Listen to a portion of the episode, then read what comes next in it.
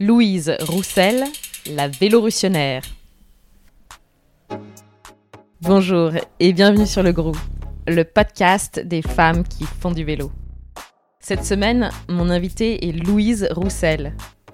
Louise est la référence de la révolution du vélo chez les femmes, ou de la révolution des femmes par le vélo. Elle a écrit un livre fondateur, À vos cycles, le guide du vélo féminin et elle est actuellement en tournée pour le film Les Échappés, co-réalisé avec sa compagne Océane Le Pape. De l'extérieur, ce qui est frappant chez Louise, c'est que tous les pans de sa vie sont liés. Elle ne fait pas du vélo d'aventure, elle fait de la vie d'aventure. Et ça a l'air d'être plutôt roulant. Elle porte les missions et la voix de sa génération, une génération en quête de sens, une génération qui se mobilise pour bouger les lignes. Louise y va au feeling, elle suit son instinct et je suis convaincue qu'elle a un coup d'avance. Elle voit, elle analyse et elle nous traduit. Louise est en mouvement, elle nous partage ici ses choix de vie, son expérience du vélo, son expérience professionnelle, son engagement associatif, mais également l'origine de son livre et de son film. Louise porte tous ses projets avec son cœur et ses tripes. Elle soulève les foules. La Vélorussion est en marche. Alors, cyclistes du monde entier, très bonne écoute. Je m'appelle Louise, j'ai 31 ans et j'ai du mal à me présenter au point de vue professionnel. Mais euh, il paraît que je dois dire que je suis euh, autrice et voyageuse et co-réalisatrice. J'habite nulle part en ce moment, enfin, j'habite partout. Avant de partir sur le projet Tour de France. Le Tour de France, c'est le voyage qui leur a permis de réaliser le film Les Échappés. Nous y reviendrons plus tard dans le podcast. Avant de partir sur le projet Tour de France, on a quitté nos boulots et on a quitté notre appart. Et du coup, depuis euh, un peu plus d'un an maintenant, on vit euh, de manière non sédentaire. J'aime pas forcément le terme de nomade parce qu'aujourd'hui, il est trop rattaché à digital nomade et c'est un truc qui, qui me parle pas trop. Mais en tout cas, on n'a pas de maison depuis un an. On s'est posé juste l'hiver euh, pendant trois mois parce qu'on avait besoin de se reposer. C'est un choix qui va bien avec notre vie en ce moment parce que justement professionnellement on peut travailler un peu d'où on veut et qu'on est amené à beaucoup bouger avec le film sur, euh, sur des projections et tout ça donc ça correspond vraiment bien. Et ça nous permet aussi de voir à quel point la France c'est un pays incroyable à quel point euh, toutes les régions sont belles. Et, et c'est trop trop chouette. Et aussi d'être dans un rapport au temps qui est qui est plus celui de la semaine euh, traditionnelle et, qui est plus lié à, nos déplacements et aux endroits où on a envie d'aller, où on doit aller. Il y a un gars qui m'a donné une bonne euh, idée pour répondre à cette question parce que c'est hyper dur pour moi de répondre à cette question. C'est euh, je suis ici, mais j'habite ailleurs. Et maintenant on répond à ça aussi comme ça. Là je suis à Paris et puis demain je serai à Lille et la semaine prochaine à Grenoble et la semaine d'après ailleurs. Je réponds comme ça. J'ai pas de lieu de vie, mais pour l'instant et depuis un an, je vis un peu partout. Sur le je suis ici, il y a un peu l'ancrage aussi dans le présent parce que justement une question qui revient beaucoup quand t'as pas un boulot euh, traditionnel, c'est et c'est quoi le projet d'après et c'est quoi la suite et et demain tu vas faire quoi? Et du coup de dire euh, aujourd'hui je suis ici, ça t'ancre plus dans en fait là je suis en train de, de faire ça et de profiter de ce moment-ci. On n'est pas obligé tout de suite de parler de demain quoi le fait d'avoir euh, quitté nos boulots, l'idée c'était de réussir à travailler moins, mais c'est pas. En fait, le terme, c'est pas travailler moins le bon terme, c'est plutôt d'avoir un emploi qui prend moins de place. Ce que je veux dire par là, c'est je, je différencie travail et emploi, parce que pour moi, emploi, c'est un truc euh, où tu es employé par un employeur euh, qui est généralement une entreprise privée.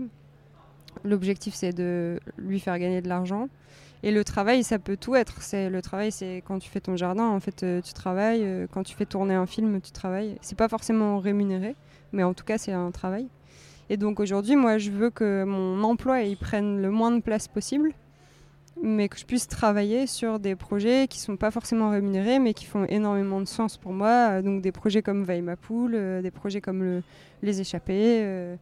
Là, on essaie de faire tourner le film aussi dans des collèges et, des lycées. Bah, ça, typiquement, c'est une forme de travail. Mais par contre, euh, c'est pas lié à une entreprise euh, qui va se faire de l'argent dessus, quoi. Et ça, du coup, notre mode de vie nomade, il nous permet de faire ça. Je ne sais pas si c'est hyper lié, mais En tout cas, le mode de vie qu'on a choisi, il nous permet de toucher à plein d'activités différentes et de faire que notre emploi, il prenne euh, aujourd'hui euh, deux ou trois jours par semaine euh, pour l'une et pour l'autre.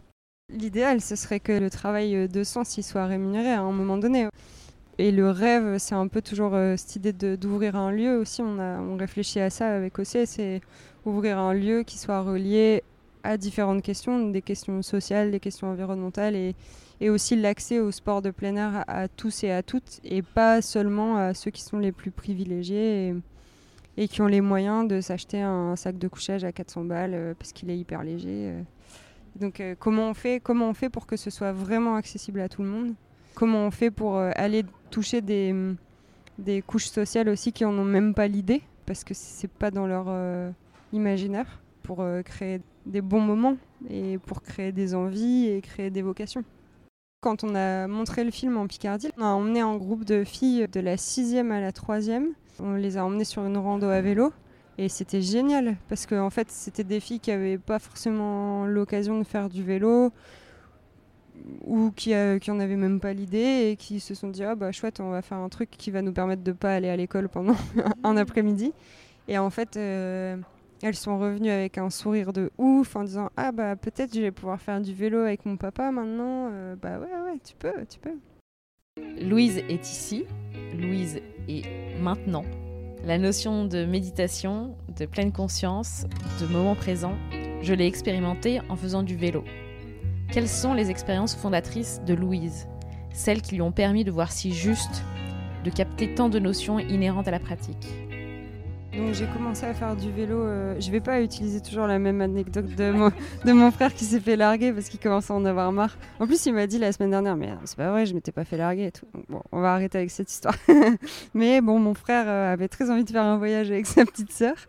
Et il se trouve que euh, il était super à l'arrache sur les billets, les machins, les trucs. Et donc il traînait trop pour me dire où on partait, quand on partait et, tout ça. Et donc du coup, moi j'avais pas de thunes, donc je lui ai dit au bout d'un moment, en fait, euh, je peux pas me payer de billets, quoi. C'est, devenu beaucoup trop cher. C'était sur un week-end, euh, tu sais, avec un 14 juillet et tout.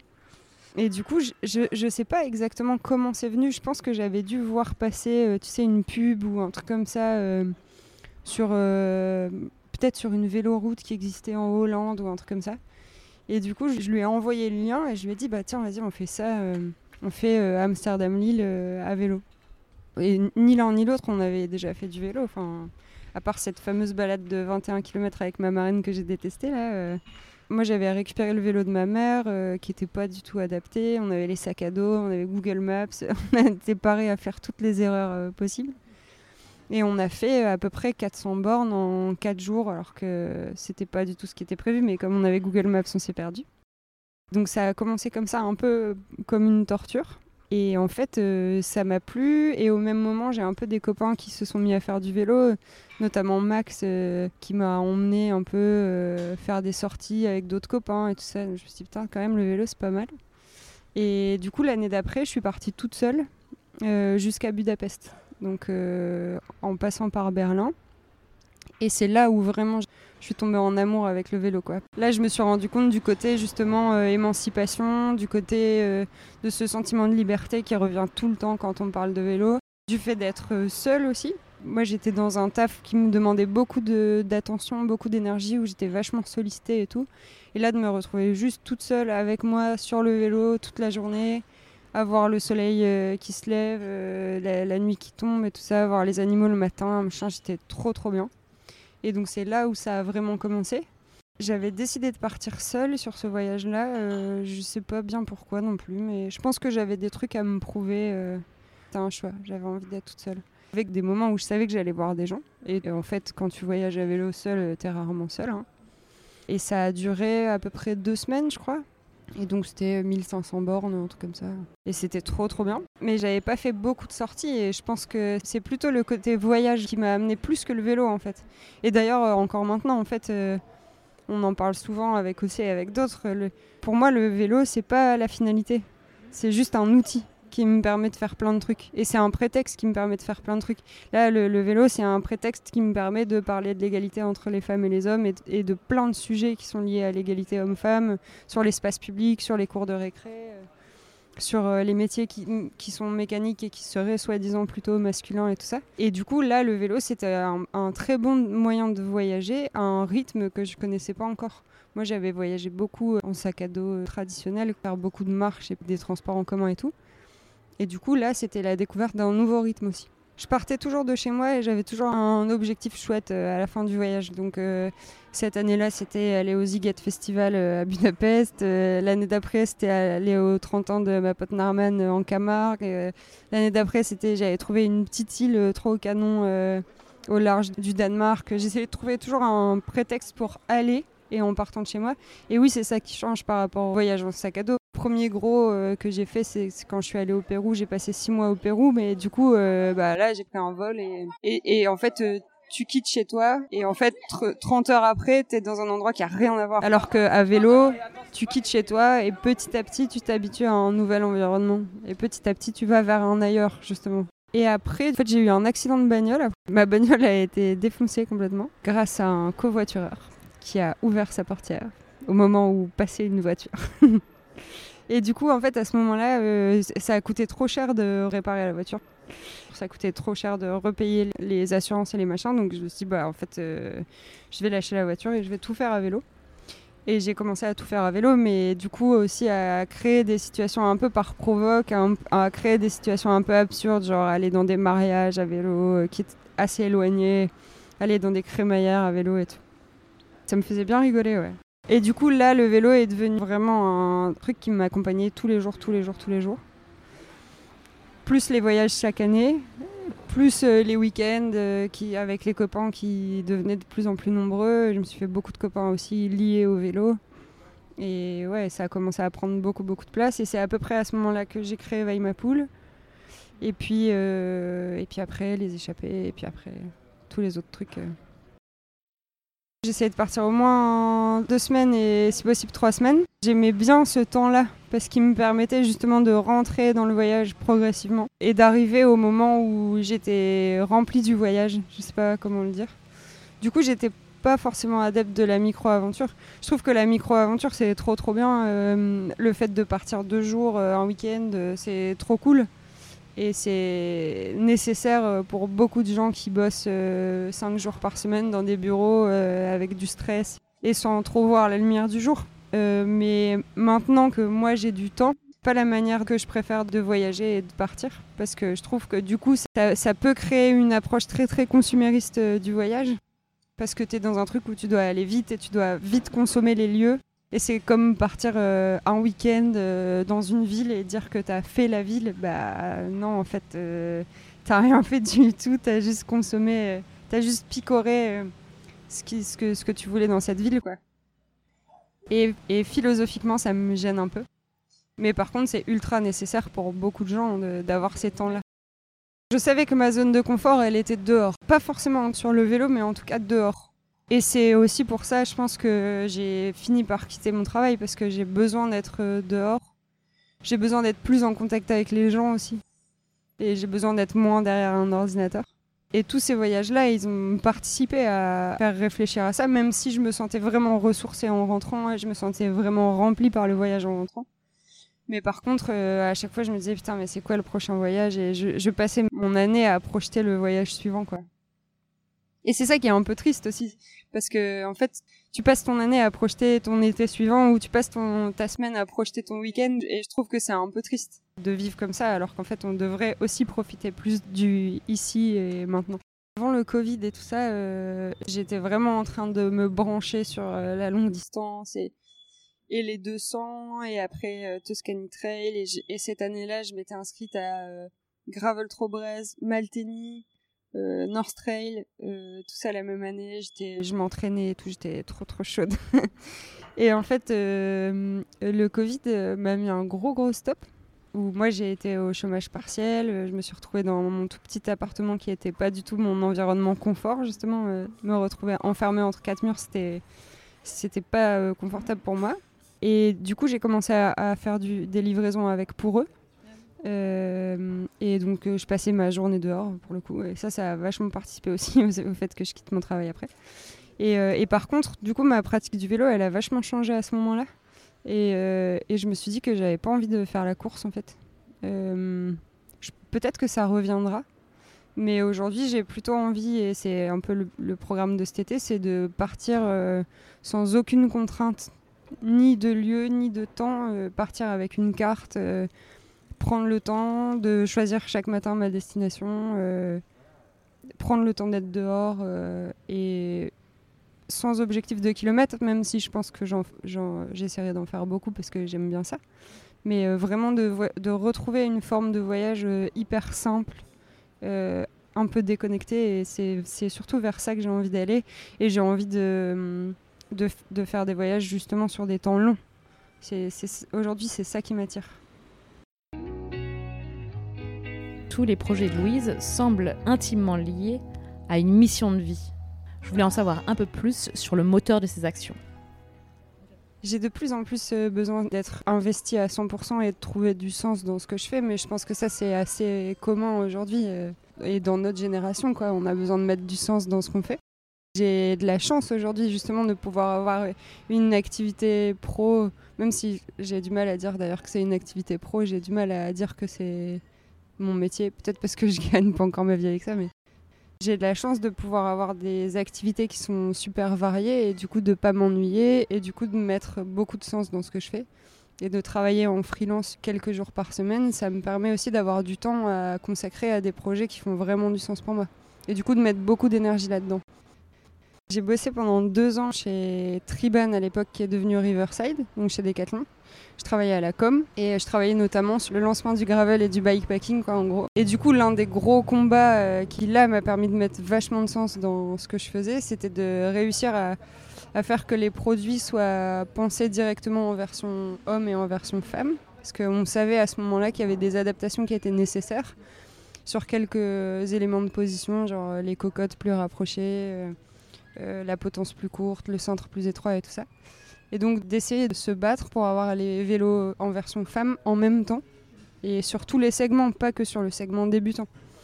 Donc euh, ça c'était ultra intéressant et puis aussi d'essayer de, travailler sur euh, bah, comment on fait pour, pour rendre ce sport plus accessible et pour aller un peu à l'encontre du côté golf, vélo nouveau golf, ça ça, ça ça me donne des boutons ça quand j'entends ça. Pour moi, il y a déjà le côté le vélo est un nouveau golf et donc euh, un sport hyper élitiste où il faut énormément de moyens et tout ça. Et, ça, ça me gêne parce que en fait, euh, moi, le, premier voyage que j'ai fait, je suis partie avec un vélo à 80 euros que j'ai acheté sur le Bon Coin. Euh. Pour moi, c'est pas un sport de riche et historiquement, c'est plutôt d'ailleurs l'outil le plus populaire pour se déplacer, pour voyager et tout ça. Après, il y a le côté sport euh, très très masculin, mais d'ailleurs, en fait, euh, c'est ça aussi l'un des problèmes, c'est que souvent dans les équipes euh, vélo, ben, c'est plutôt des mecs blancs, en bonne santé, sportifs, qui pensent les produits. Et donc, ils les pensent pour des gens qui leur ressemblent. Des gens qui leur ressemblent. Cette notion m'intrigue. Avec l'avènement du vélo, les entreprises et les médias ne doivent plus se cantonner à la vision et à la culture du vélo Tour de France. Le vélo n'est pas un. La pratique du vélo est multiple. Louise nous en dit un peu plus sur l'importance de changer le modèle de l'intérieur.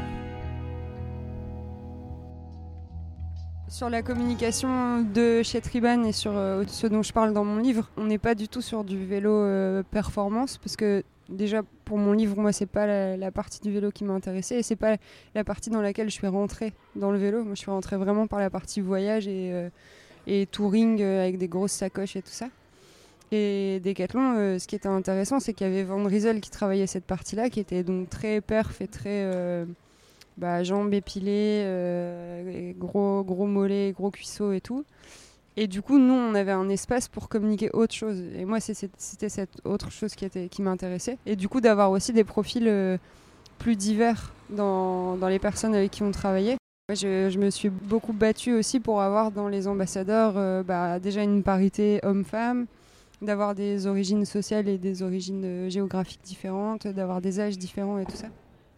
Et c'est aussi ce qu'on a essayé de faire dans Les Échappés, du coup, dans, le film qu'on a réalisé avec Océane. D'avoir vraiment une diversité pour réussir à montrer que bah, peu importe euh, d'où tu viens, euh, quel âge euh, ouais, de quelle origine sociale tu es, tu peux avoir une place dans le monde du vélo, si tu le veux. Parce qu'il y a des gens qui veulent pas et c'est pas grave.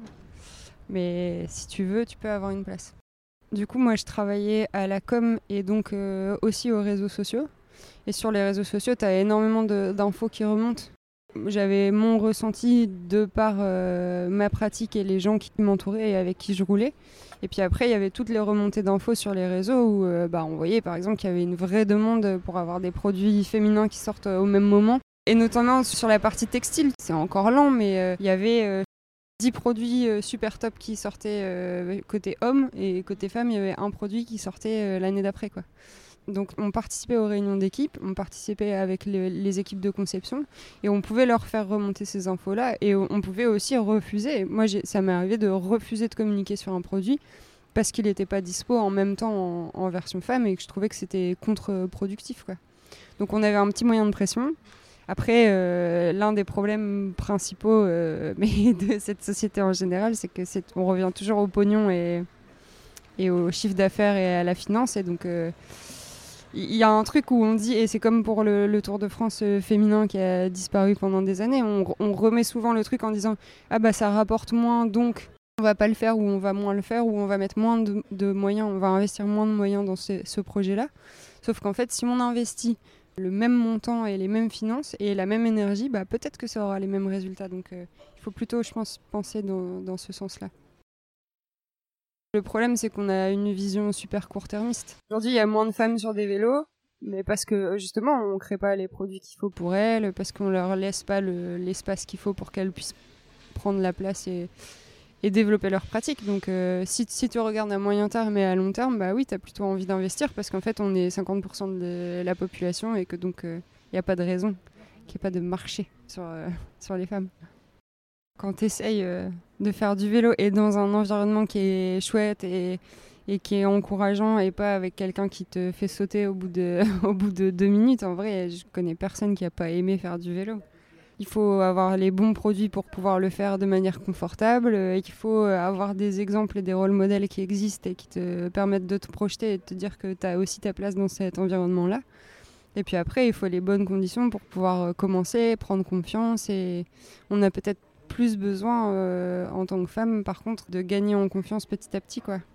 Louise n'est pas seulement une professionnelle du secteur du vélo. Louise est engagée. Elle se bat et s'implique pour ce en quoi elle croit. Elle nous parle de son engagement associatif et politique qui est né très tôt. Mes engagements associatifs, ils ont commencé avant le vélo. Je me suis beaucoup investie dans des projets euh, sociaux ou ou des projets politiques euh, évidemment plutôt à gauche et dans des projets aussi autour de l'environnement et tout ça. Et après, euh, du coup, je me, je me, suis investie sur la question des réfugiés à Lille. Et donc, j'ai commencé plutôt par le côté euh, accueil à la maison de, de réfugiés pour dîner, pour créer du lien et tout ça, et puis des distributions alimentaires et tout. Et en fait, moi, à peu près au même moment, euh, je commençais vraiment à faire beaucoup de vélo et à, comprendre euh, l'étendue de ce que pouvait procurer le vélo. Et du coup, je me suis dit, mais il y a trop un truc à faire euh, justement pour, pour permettre à ces réfugiés de s'évader juste le temps d'une journée ou juste le temps d'un week-end, de découvrir aussi la région, parce qu'au final, ils restaient sur l'île et même ils restaient dans leur résidence pour ceux qui avaient la chance d'avoir une résidence et que ça pouvait permettre aussi de créer du lien avec euh, bah, les personnes qui allaient venir euh, rouler, qui étaient lilloises, euh, et peut-être aider, je sais pas, à trouver du taf, à trouver des potes. Enfin, ça pouvait permettre plein de choses. Et du coup, c'est comme ça qu'on a créé Pool avec Karina et Clara à l'époque. Puis après, on a été rejoints par d'autres copains qui sont arrivés et qui nous ont filé des coups de main. C'était trop trop bien quoi. On faisait du vélo du coup avec des réfugiés et des demandeurs d'asile qui rentraient par plein de points euh, différents, soit des assos qui travaillaient déjà avec les réfugiés et qui nous envoyaient des personnes, ou soit par le bouche à oreille, après euh, ça, tournait un peu. Et on faisait des randos euh, de 30 km à plus de 200, avec des gars qui étaient en super forme, quoi, parce qu'il y a un des gars qui, m'avait dit ça Hassan, il m'avait dit, mais attends, tu sais, moi je marchais 90 km par jour pour venir ici, ton 90 km à vélo, ça me fait pas peur. Hein. Et du coup, ça, c'était vraiment trop, trop chouette. Et c'était un bon moyen de relier à la fois le côté vélo et à la fois bah, l'engagement social. Quoi. Et petit à petit, on a fait d'autres trucs du coup avec Stasso. On a fait des ateliers qu'ils apprennent à réparer pour qu'ils puissent être autonomes parce que bah, avoir un vélo, ça leur permettait aussi de voyager gratuitement, enfin de circuler gratuitement dans la ville et sans se faire contrôler euh, dans les métros et sans se faire attraper par les flics. Et puis après, bah, ça, ouais, ça permettait plein d'autres choses. On a organisé des projections aussi sur différentes thématiques. Euh, on a organisé des goûters, euh, des cyclocross. on a organisé pas mal de trucs et c'était trop bien. Et là, l'assaut, elle continue. Au départ, Pool, c'était un collectif parce que moi, je suis pas du tout euh, douée sur les questions administratives et en plus, euh, je trouve ça un peu chiant. Donc, on avait fait un collectif comme ça, c'était simple. Et du coup, euh, on faisait juste du vélo. Donc, en fait, je passais mon vendredi après à aller chercher des vélos dans toute la ville. je les stockais dans mon studio. J'avais jusqu'à des fois 12 vélos dans le salon. Et on faisait la sortie le samedi et le dimanche matin, je repassais toute la matinée à aller redéposer les vélos partout. C'était hyper marrant. Et puis après, petit à petit, moi j'ai commencé à avoir une vraie crainte. C'était la crainte de l'accident. Parce que hum, ces gars-là, ben, pour certains, ils n'avaient pas de papier, donc ils n'avaient pas de sécurité sociale. Donc avoir un accident, ça aurait pu vraiment être dramatique. On a monté une asso pour avoir une assurance et aussi pour euh, acheter des casques. parce qu'au départ, on roulait sans casque. C'est comme ça qu'on a monté l'association. On a eu la chance d'avoir un local qui nous a été prêté par une asso lilloise qui s'appelle La Deule, qui nous a vraiment facilité la vie. Et on a fonctionné sans argent euh, pendant toute la vie de l'asso. Les frites, on, les, on, se cotisait pour les payer ensemble, euh, les petits déj aussi. Et on faisait tout un peu à la débrouille, quoi. De Weimapoul à un autre cycle, Louise nous parle de l'origine du livre et du film Les Échappés.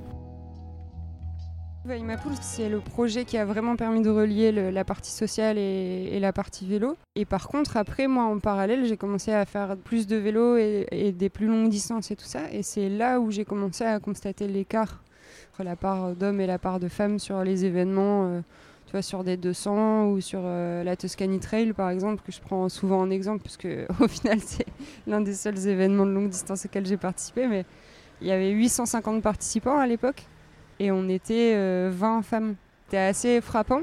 Et c'est là qu'est née l'idée du bouquin un peu. Parce que moi j'avais beaucoup d'exemples féminins, féminins. J'avais beaucoup d'exemples de femmes qui avaient joué un rôle dans mon parcours vélo. C'était une femme qui m'avait euh, appris, tu vois, la toute première fois qui avait poussé derrière mon dos pour me lancer sans les petites roulettes. Euh, c'était une femme qui m'avait fait faire ma première rando à vélo, que j'avais détesté. C'était Laëlle Wilcox qui m'a donné envie de faire de la longue distance. Je me dis, bah, en fait, des exemples, il y en a plein. Moi, j'en connais et pourtant, on les voit pas ou on les voit peu. Alors là, elle, c'est un peu le contre-exemple, mais on les, on les voyait assez peu. Et donc, moi, j'avais envie de les montrer, quoi. Et de montrer surtout que il y avait l'extrême qui était la L, et puis avant ça, il y avait plein d'autres exemples qui existaient de nanas euh, qui circulent en ville tous les jours à vélo, euh, même à 85 ans. Donc ça, c'est Jacqueline qui est dans le livre, par exemple de nanas qui fabriquent des vélos, euh, bah, il y en a peu. Euh, au moment du livre, il n'y en avait qu'une. Je crois qu'il y en a quelques-unes qui se sont lancées depuis, mais il n'y avait que Soigny à l'époque, de femmes qui faisaient euh, bah, des triathlons, de femmes qui faisaient de la perf, voilà, d'essayer de, trouver plein d'exemples à plein de niveaux différents, des voyages aussi, beaucoup de voyageuses. Et donc le, livre est arrivé comme ça. C'est déjà aussi à l'époque qui, qui m'a dit mais en fait il faut que tu écrives, euh, essaye, et puis euh, tu verras bien ce qui se passe. Et bon, il se trouve que j'ai Tana Édition du coup qui m'a suivi sur ce projet-là. En fait, moi, au départ, je voulais faire des portraits parce que j'étais pas du tout à l'aise avec le fait de hum, parler de moi et de mettre mon récit. encore une fois, est-ce que je suis légitime pour parler de ça et tout et en fait, c'est mon éditrice, Souyapa, qui m'a orientée vers euh, un format un peu différent. En gros, elle m'a dit euh, les portraits, c'est cool, mais en fait, euh, tu peux trouver ça dans les magazines et tout. Donc, il faut qu'on essaie de travailler un format un peu différent. Donc, je lui ai raconté plein de trucs et tout. Elle m'a dit bah, faudrait que tu parles aussi un peu de toi et tout. Et donc, petit à petit, moi, j'ai commencé à travailler là-dessus, à me dire ok, comment ça peut s'imbriquer entre mon récit, les portraits, les fiches pratiques et là, je voulais vraiment aborder des sujets que moi, je trouvais pas, genre euh, comment tu fais pour rouler quand tu as tes règles euh, et, voyager quand tu as tes règles? Ben, ça, je le trouvais pas. La question de l'hygiène en voyage, euh, la question de comment tu fais pour dormir seul et tout ça. Et puis après, les parcours aussi. Il y, a plusieurs parcours. Et du coup, bah, ça, ça s'est fini en des rangées de post-it jusqu'au plafond euh, chez moi, à me dire, à me casser la tête euh, avec OC, hein, à me dire comment, ça, comment tout ça va rentrer et comment tout ça va faire sens. Et on a essayé de trouver un truc qui soit euh, assez progressif, où en gros, tu commences avec la partie euh, urbaine, après tu vas sur la partie euh, randonnée et, et, tu vas vers la longue distance, l'aventure et tu finis par la mécanique.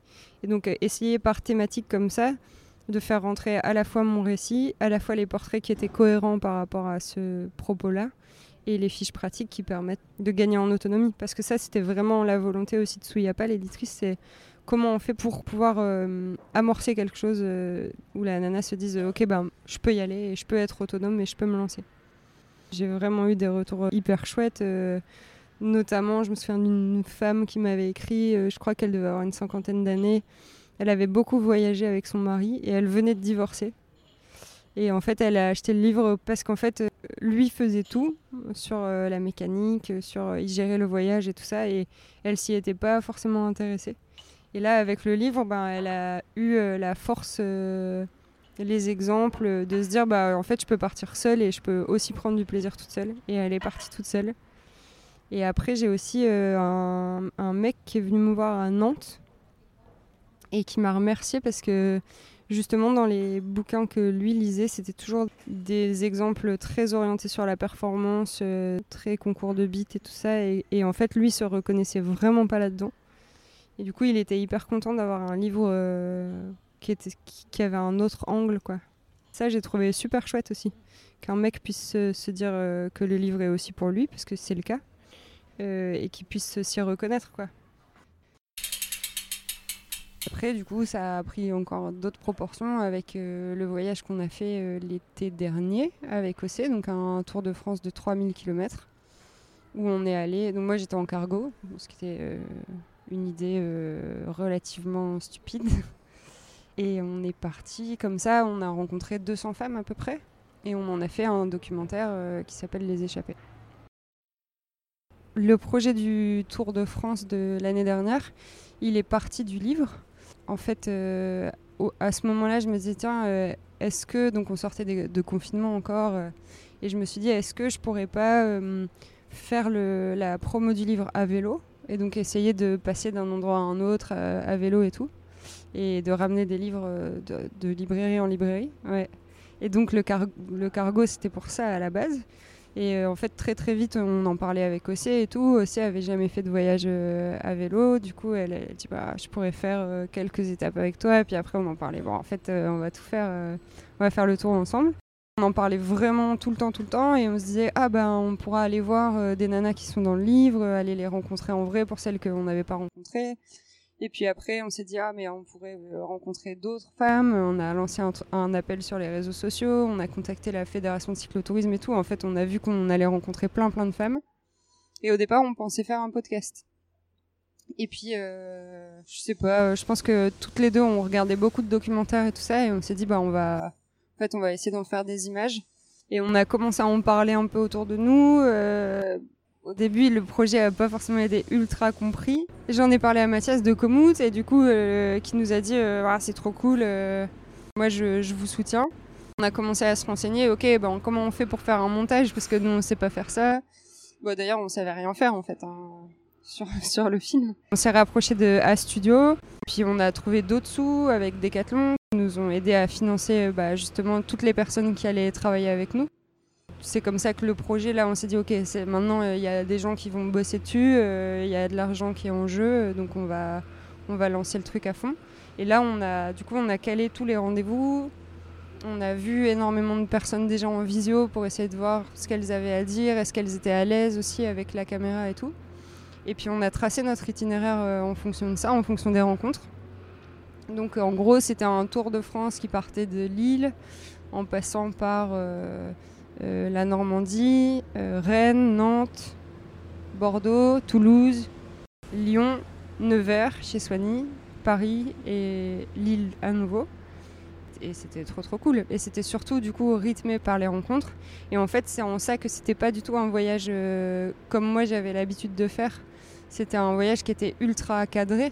On avait nos étapes tous les jours qu'on savait qu'on devait respecter parce qu'il y avait des rencontres au bout de chaque journée ou au début de chaque journée. Il y avait des dédicaces dans des librairies, il y avait des rendez-vous avec des radios locales à 6h du mat. Donc tout était ultra ultra cadré. C'était très différent de ce que j'avais l'habitude de faire.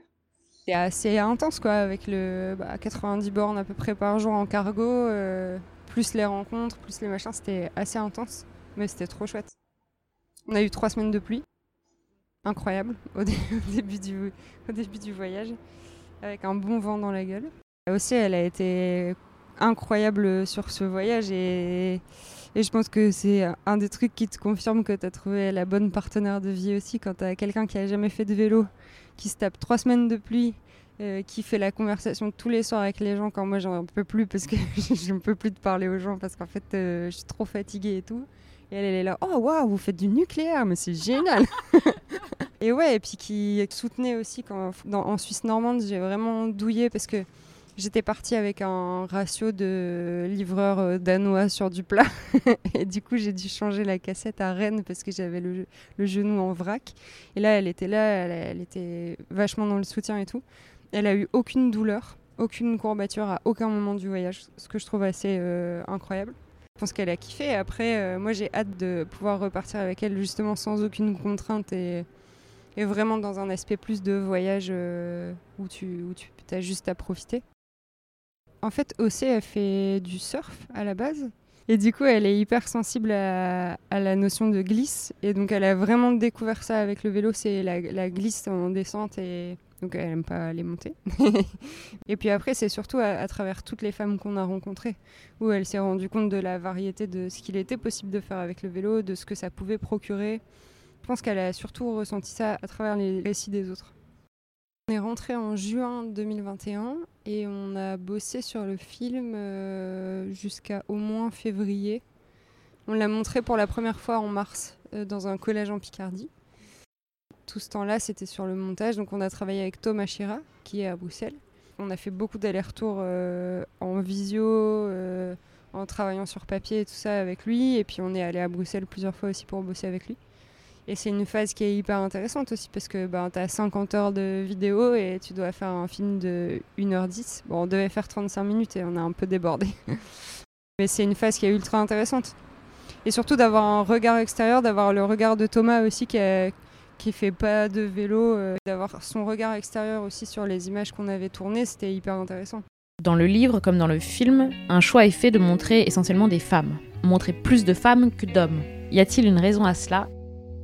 Il y a énormément de livres, de magazines, de films où il y a 100% ou 90% de mecs. Et on l'oublie parce que ça a toujours été comme ça. Et nous, aujourd'hui, quand on projette le film où il y a 95% de femmes, on nous demande parfois, mais où sont les hommes et tout ben, En fait, euh, ils sont dans les autres films. et, en fait, des films où il y a 95% d'hommes, de, d'hommes, ça existe hyper souvent. Et on s'en émeut moins, quoi. Ça pose moins de questions. Bah, nous, on a voulu inverser la tendance un peu. On a vachement abordé cette question-là de la non-mixité euh, dans les rencontres qu'on a faites aussi. Et moi, je suis convaincue que c'est pas euh, une fin en soi, pas du tout. Mais par contre, c'est un espace qui est nécessaire aujourd'hui. Qui est nécessaire pour prendre confiance, que ce soit dans un atelier où tu vas prendre confiance avec les outils, où tu vas t'approprier l'espace sans qu'on te prenne les outils des mains tu vas apprendre le vocabulaire, tu vas voir comment ça fonctionne un peu, pour pouvoir après aller dans des temps mixtes et te sentir à l'aise dans cet espace-là. Moi, encore aujourd'hui, ça m'arrive de rentrer dans des boutiques vélo, alors que ça fait plus de 10 ans que j'en fais maintenant et plus de 10 ans que je rentre dans des boutiques vélo, et parfois encore, je me sens mal à l'aise, quoi. Parce que c'est que des mecs, parce que euh, tu as l'impression que ce que tu vas dire, ça va pas être pris au sérieux. Euh. et donc, c'est pour ça que ces espaces-là, ils sont importants. Et aussi quand tu roules, aussi pour les groupes pour rouler, ouais. Qu'avoir le succès de genre Lego, euh, là encore hier on en parlait, t'as jamais moins de 40 meufs euh, qui vont rouler, c'est c'est bien qu'il y a un besoin. Avec le vélo d'aventure et l'ultracyclisme, nous sommes nombreuses à avoir testé le on y va et on verra bien. Oser en fait. Et j'ai l'impression que Louise a appliqué cette recette à sa propre vie. Isn't it? C'est Rudji qui dit euh, dans Les Échappés que le vélo c'est une bonne métaphore de la vie. Et en fait, quand tu fais un premier voyage, par exemple, euh, que tu vas euh, toute seule à Budapest, alors que tout le monde te dit que c'est pas possible et bah, pourquoi tu fais ça, machin, tu te dis ok, en fait, je suis capable de faire ça. Et je trouve que c'est un truc de ouf. ou quand tu fais ton premier 200, ou quand tu t'atteins des objectifs comme ça sur le vélo, je pense que ça t'aide aussi après à te dire bah en fait, je, je sais pas si je vais y arriver forcément mais je le saurais pas euh, tant que je me suis pas lancée. Et du coup, euh, je pense que ça aide aussi à dire, euh, bah en fait, allons-y, on verra bien ce que ça donne. allons-y, commençons à enregistrer des podcasts, à faire un livre, à écrire, et puis on verra bien ce que ça donne. Et souvent, ça donne des trucs cool. Alors, c'est pas forcément parfait, mais comme quand tu roules la première fois pour aller à Budapest. Mais en tout cas, ça donne des trucs. Ça donne des résultats, ouais. Et puis surtout, c'est comme, c'est comme sur le voyage à vélo. En fait, sur le voyage à vélo, euh, la première semaine, tu vas peut-être être un peu dans le dur et tout. Si tu t'es pas préparé, tu vas peut-être euh, avoir mal aux fesses, euh, mal aux genoux. Et, et, en fait, ton corps s'habitue. Et petit à petit, bah, tu progresses, tu t'améliores. Et ça, c'est la même chose avec tout peut-être la première fois que tu vas écrire, ça va être moyen, mais si tu continues à écrire euh, un peu tous les jours, ça va être mieux. Et les images, bah, nos images euh, du début, quand on était à Lille, elles sont floues, euh, elles bougent. Et ça, heureusement qu'on n'a pas fait un film que sur une semaine, parce que sinon ce serait que des images floues. Et mais petit à petit, bah voilà, tu t'améliores et tu progresses et c'est trop bien. Là, on est justement, on est dans le présent, dans les projections, à montrer le film, en parler tout ça pour euh, vraiment envisager d'autres projets. On a déjà des envies qui arrivent euh, d'enregistrement de podcasts, de trucs, euh, ou aussi de travailler sur toute la matière qu'on a, tu vois, des 50 heures d'interview. Est-ce qu'on peut pas en faire des petites vidéos pour les réseaux sociaux ou essayer de faire un web docu ou qu'est-ce qu'on peut faire avec toute cette matière-là? On a plein d'envies, mais je pense que ce qui est intéressant aussi, c'est d'aller où on t'attend pas forcément. En tout cas, moi, ce qui m'intéresse, c'est d'aller où on m'attend pas. Et du coup, euh, je suis pas sûre que le prochain projet il soit lié au vélo. Euh, parce que maintenant, on m'attend là-dessus. Je, trouve, je trouverais ça intéressant de travailler euh, bah, peut-être un autre média et sur un autre, euh, sur un tout autre sujet. Parce que, parce que j'aime pas les étiquettes. Et je voudrais pas être que la fille au vélo. Il y a des copains en se moquant qui m'appellent Dynamo, tu vois. c'est bon. On peut faire autre chose. Et voilà, l'épisode est déjà terminé. Si cela vous a plu, n'hésitez pas à commenter sur les réseaux ou à contacter directement mon invité. La meilleure façon de m'encourager et d'encourager les femmes à faire du vélo, c'est d'en parler autour de vous, de commenter sur l'appli podcast en mettant une note 5 étoiles et de vous abonner pour ne pas rater le prochain épisode.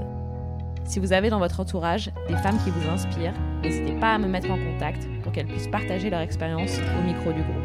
Et si vous voulez rencontrer le groupe en vrai, rejoignez notre compte Instagram pour participer aux sorties Gravel qui ont lieu chaque mois. A très bientôt et d'ici là, roulez bien.